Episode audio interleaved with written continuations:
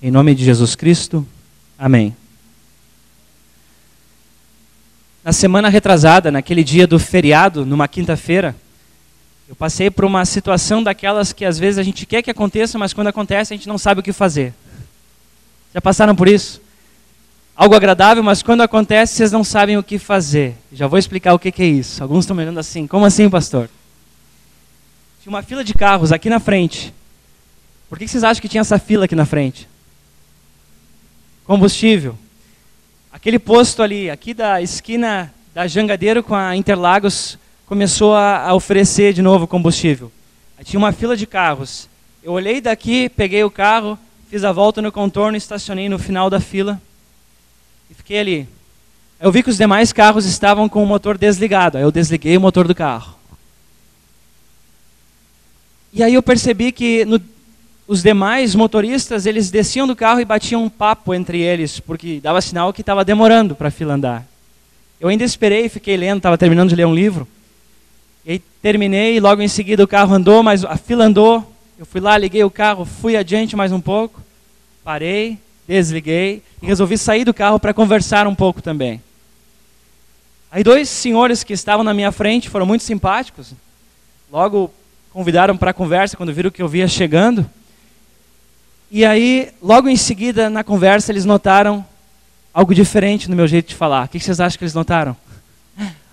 O sotaque, sotaque do sul. E perguntaram: Onde é que você é? Eu falei: Olha, eu sou do Rio Grande do Sul. Ah, eu sabia. E, vo, e você faz o que aqui? Olha, eu, tô, eu trabalho aqui. E qual, em qual empresa que você trabalha? Por que, que você veio para cá? Eu disse: Olha, ali do outro lado da rua estão vendo essa igreja. Eu trabalho nessa igreja, eu sou pastor.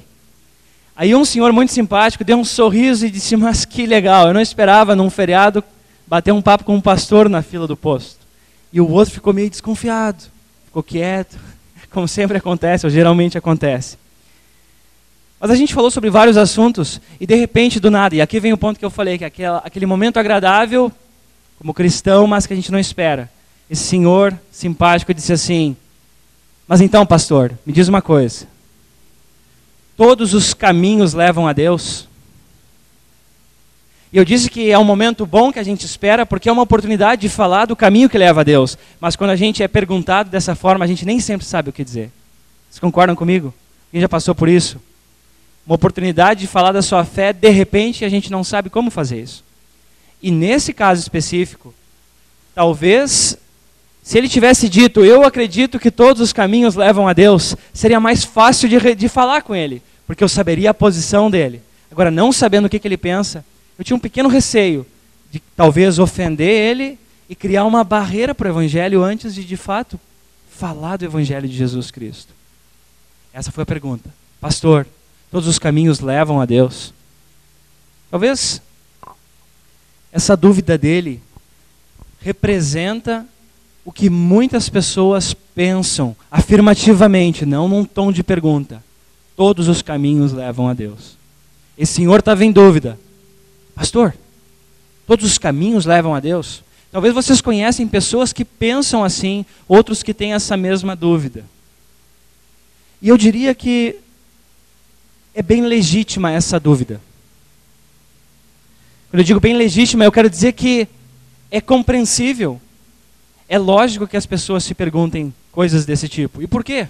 Ora, se a gente observar um pouquinho, a gente nota que tem muitas religiões. E muitas religiões com várias coisas em comum e coisas em comum com o próprio cristianismo. Por exemplo, a maioria das religiões elas afirmam que a vida não se limita, ou a realidade da vida não se limita tão somente ao aqui e ao agora, as coisas que nós vemos e vivemos.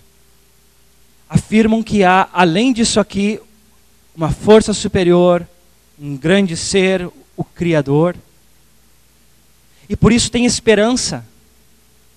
E por isso que às vezes nas dificuldades vão orar pedindo ajuda. E aí muitas vezes, porque de fato, diferentes religiões trazem um tipo de esperança para as pessoas. Não precisamos falar agora do conteúdo dessa esperança, mas porque traz alguma esperança muitos olhos e olham e pensam: é boa. é algo bom, traz esperança. Deve levar a Deus. É a conclusão que se chega. E, consequentemente, por ter essa visão de que tudo não se resume ao aqui ou agora, muitos pensam, muitas religiões têm isso em comum, que quando acabar a vida aqui, vai ter algo melhor nos aguardando. Nós poderíamos chamar isso de salvação. Não é só o cristianismo que fala numa salvação. É claro que o, do que, que consiste essa salvação é diferente em diferentes religiões. Para algumas, salvação seria como que um desprender das coisas do aqui e do agora, virar um espírito evoluído e ponto. Para outros, talvez seria fazer parte de uma, sei lá, eu não sei como chamar isso, de uma energia cósmica, que seria a divindade, uma mãe natureza ou qualquer, qualquer coisa do tipo. Para alguns é isso. E é claro, para alcançar isso, vai ter diferença entre diferentes religiões. E a maioria das religiões falam em amor e cuidar dos necessitados, cuidar do próximo. Eu, particularmente, não conheço uma religião que diga amar o próximo é ruim. Vocês já ouviram isso? Talvez algumas vão fazer coisas que contrariem esse princípio. Tal como às vezes, dentro de radicalismos religiosos, as pessoas, sei lá, explodem um prédio inteiro com pessoas dentro. Talvez até vão ter umas que eu desconheço, mas que vão afirmar que não tem diferença nenhuma você amar o próximo. Mas enfim, essas coisas há em comum entre diferentes religiões. E coisas que não são necessariamente ruins naquilo que buscam fazer.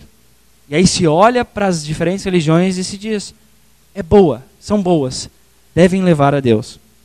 Agora, uma pergunta que não pode ficar de fora sem ser, sem ser respondida, e se não fosse, talvez não seria uma mensagem cristã. O que, que a Bíblia fala sobre isso? E aí eu vou dizer o seguinte, eu quero que me entendam bem nisso. Faz sentido a partir da Bíblia que pessoas busquem de todas as formas possíveis um caminho que leve para Deus. Não estou dizendo que está certo os diferentes caminhos que surgem, mas faz sentido. Ora, por quê? Porque se nós olhamos para essa história de Gênesis que nós lemos hoje, nós percebemos que havia uma relação harmoniosa entre Deus e as suas criaturas. Deus nos criou assim com essa necessidade de ter um ser maior que nós, superior a nós, em quem nós colocamos essa confiança. E esse ser é Ele mesmo, o Criador. O próprio Lutero, por exemplo, só a título de exemplo, ele vai dizer que todo ser humano tem o seu Deus, mesmo aquele que diz que não crê em nada. Ele vai ter algo no qual ele põe a sua confiança. Isso pode até ser o dinheiro, pode ser o sucesso, mas ele vai colocar sua confiança em algo. E aquilo, num, de uma certa maneira, é naquilo que a pessoa vai buscar se realizar de maneira plena. Faz sentido, mas porque isso tudo que eu estou falando, isso foi perdido, a relação harmoniosa com Deus foi perdida. E talvez, gente, talvez, muita gente acredita que qualquer caminho leva a Deus porque não conhece essa história essa história de que a harmonia com Deus, a relação harmoniosa foi perdida. Por exemplo, isso eu vou deixar como lição de casa para as, suas, as leituras de vocês. Se a gente olhar o contexto da nossa história, a gente vê que Deus primeiro cria o homem, depois ele cria a mulher, ele conversa com as suas criaturas, ele caminhava pelo jardim, isso indica o quê? Uma vida perfeita na presença de Deus. Mas se nós continuamos lendo a história, a gente vê que logo em seguida o que acontece é que o ser humano, eles desobedecem a Deus, a gente já vai ler esse texto, e aí se escondem de Deus, com medo de Deus. E no final da história, final do capítulo 3, é dito que Deus expulsa o ser humano do jardim onde havia a presença de Deus de forma perfeita. Foi cortada a relação, gente. Foi cortada a relação. E aí é por isso que eu disse que faz sentido que as pessoas vão buscar de muitas maneiras caminhos que levem a Deus. Faz sentido buscar preencher esse buraco que fica no ser humano, na criatura humana. Mas o detalhe, a Bíblia é clara também em dizer que esses muitos caminhos que o próprio ser humano traça falham tem limites. Isso eu tentei representar nessa imagem. Vários caminhos saindo daqui para lá. Tentativas humanas. E se nós queremos nos ater ao texto bíblico, e de fato queremos, a gente vê que as tentativas humanas elas falham. Um exemplo talvez mais clássico dessa tentativa daqui para lá de alcançar Deus, a gente vê de uma forma não tão clara, mas ainda presente na história da Torre de Babel. Eu sei que o pessoal da instrução de confirmandos aprendeu sobre isso nesse fim de semana. O texto bíblico fala de maneira simples que homens queriam poder, queriam ser conhecidos na terra toda, resolveram construir uma cidade, uma torre bem alta que chegasse até o céu. E aí, estudando um pouquinho da história da época, a gente percebe que essa busca incessante de se fazer conhecido era algo ligado diretamente a o Deus que me favorece. Eu tenho um Deus que me favorece. E também se acreditava na época que no céu era a morada dos deuses nos quais se acreditava. E esse grupo de pessoas então decidiu construir essa torre e queria até o céu. Deu certo, gente? O que, que acontece? Alguém lembra? Eles até desenvolveram tecnologias muito importantes para a época passaram, deixaram de usar pedra para usar tijolos feitos de barro, passaram a usar o piche ao, ao invés do barro para criar a liga naquilo que estavam construindo. Conseguiram algo, mas não esse propósito, esse objetivo de ficarem grandiosos e de alcançar o céu. Deus faz com que eles não entendam um ao outro, porque ali começam as muitas diferentes línguas que nós temos. Algo, e aí eu abro um pequeno parênteses que fica para um outro dia. No Pentecostes é invertido porque as pessoas passam a entender a mensagem de Deus na sua língua materna. Mas fechando esse parênteses agora, ali é um exemplo clássico que não deu certo. E assim são as tentativas humanas. A gente vê a história do povo de Deus. Quando confia em qualquer outra coisa que não seja, Deus, não seja Deus, eles sofrem as consequências disso. Por que, que então a gente poderia dizer que não dá certo essas tentativas humanas de buscar a Deus? Agora eu vou pedir para o Roberto ler para nós um texto bíblico que é do contexto do que nós lemos hoje. Texto de Gênesis, capítulo 3, versículos 1 até o 5. Pode ler para nós, Roberto. A cobra era o, animal, era o animal mais esperto que o Senhor Deus havia feito. Ela perguntou à mulher: É verdade que Deus mandou que vocês não comessem as frutas de nenhuma árvore do jardim? A mulher respondeu: Podemos comer as frutas de qualquer árvore, menos a fruta da árvore que fica no meio do jardim. Deus nos disse que não devemos comer deste fruto, nem tocar nela. Se fizermos isso, morreremos. Mas a cobra afirmou: Vocês não morrerão coisa nenhuma. Deus disse isso porque sabe que quando vocês comerem a fruta desta árvore, os seus olhos se abrirão e vocês serão como Deus, conhecendo o bem e o mal.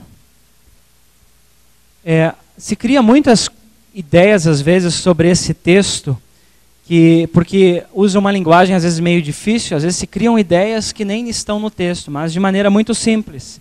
Vou tentar resumir. Deus deu uma ordem para as criaturas criaturas dele. Primeira pergunta: Deus pode dar ordens se ele é Deus? É claro, ele pode. Ele disse: Não comam. No dia que comerem desse fruto, vocês morrerão. E o que, que o diabo diz? Aqui na forma de uma cobra: Não, vocês não vão morrer. Vocês vão ser iguais a Deus. E vem essa, essa coisa de querer ser igual a Deus. Eles comem do fruto, e ali se rompe essa relação harmoniosa. É, tanto é que, como eu disse antes, o ser humano tem que se esconder de Deus depois. Eu vou tomar a liberdade para ler agora um texto. Eu vou intercalar com alguns de vocês que eu combinei de ler. O versículo 8, porque aí a gente vê qual que foi a, primeira consequência disso que aconteceu. Diz assim, versículo 8. Naquele dia, quando soprava o vento suave da tarde, o homem e a sua mulher ouviram a voz do Senhor Deus que estava passeando pelo jardim, então se esconderam dele no meio das árvores. Eu já tinha mencionado isso antes, mas faço questão de ler novamente. Que aquela relação harmoniosa já não é mais harmoniosa, porque o ser humano tem que se esconder de Deus. E depois, na continuação da história, que fica também para a lição de casa de vocês, quando Deus pergunta: por que, que vocês comeram? Quem levou vocês a isso? O casal aponta um para o outro, né? a mulher aponta, melhor dizendo, o homem aponta para a mulher, dizendo: Olha, foi essa mulher aí que me deu a fruta. Me deu desse fruto para eu comer.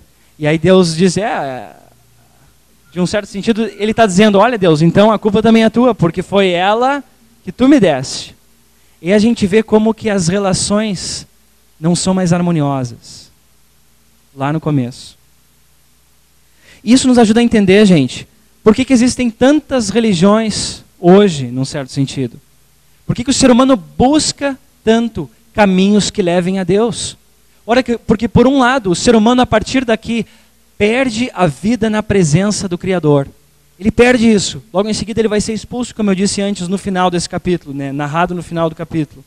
E por outro lado, o ser humano passa a ter medo do fato de que um dia terá de estar diante do Criador novamente. E aí, talvez não conhecendo essa mensagem ou rejeitando ela, acabam buscando outros meios, talvez para trazer um certo alívio. E eu não estou dizendo, gente, com tudo isso, que não são tentativas sinceras das pessoas. Tentativas sinceras de preencher esse vazio que o afastamento de Deus deixa no coração do homem.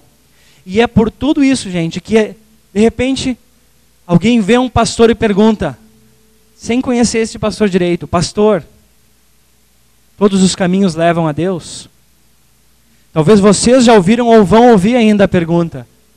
Você que é cristão, você que vai na igreja, todos os caminhos levam a Deus? Uma outra pergunta ainda não respondida e que precisa ser respondida é a seguinte: eu falei primeiro, como que a Bíblia vê essa busca por caminhos que levem a Deus? Mas vamos tentar entender agora como Deus responde na Bíblia à pergunta: se todos esses caminhos levam a Deus? Eu vou tentar resumir de maneira bem simples a resposta, uma resposta bíblica e depois ler alguns textos.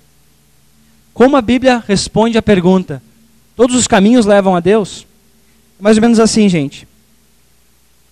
A relação do ser humano com o Criador a partir do que aconteceu e é narrado em Gênesis 3. Ela acontece através de uma promessa que Deus faz de que Deus novamente iria morar com os seres humanos. Deus faz uma promessa está ligada ao fato de que Deus habitaria entre os homens de novo, através de uma pessoa. E lá atrás, na conf a confiança nessa promessa mantinha uma relação com Deus. Vamos ler o texto. Peço que o pastor Denis leia para nós primeiro o versículo 9 e depois o versículo 15 de Gênesis 3.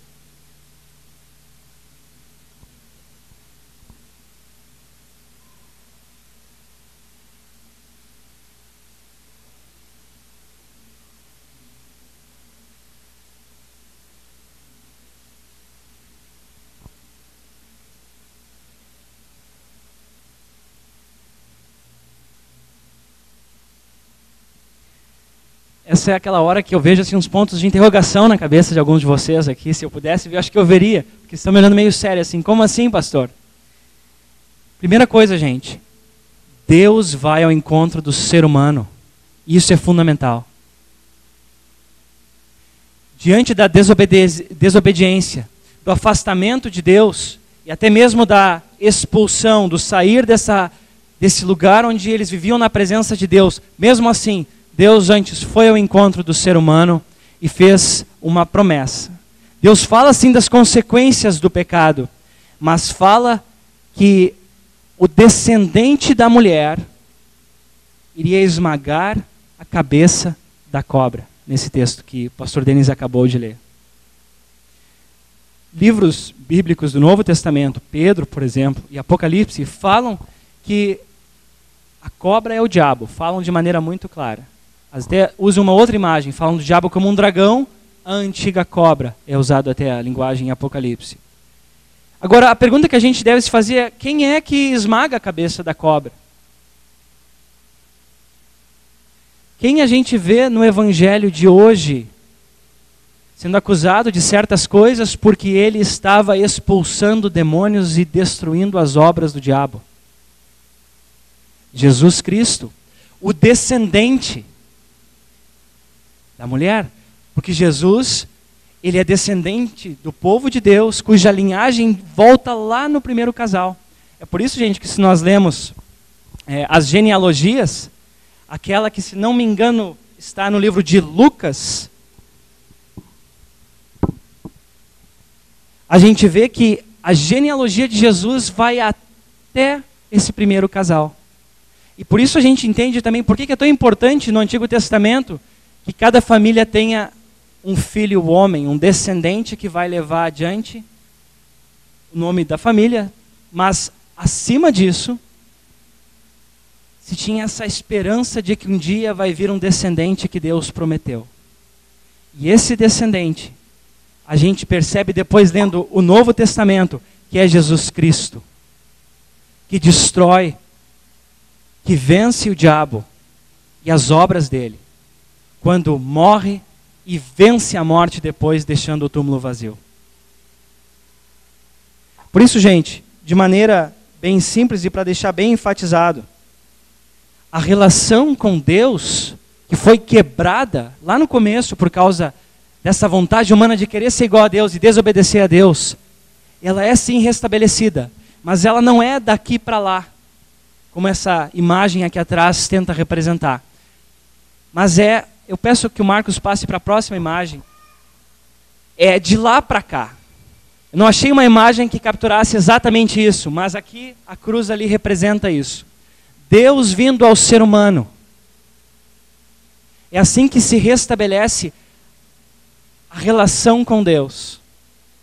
E é por isso que, de uma perspectiva bíblica, não são todos os caminhos que levam a Deus, porque Somente Jesus Cristo é aquele que destrói as obras do diabo e ele endereça esse problema que começou lá, lá no começo da humanidade. O pecado que afasta o ser humano de Deus e que o ser humano continua carregando no seu coração, chamado às vezes no nosso estudo da teologia como pecado original. Jesus, ele sofre em nosso lugar o que nós mereci, merecemos e ele, como eu já sempre digo para vocês, oferece o que ele merece, uma vida de comunhão com o Pai. Deus veio ao primeiro casal, primeiro casal diante do pecado. Eles tinham pecado, mesmo assim Deus vai ao encontro deles.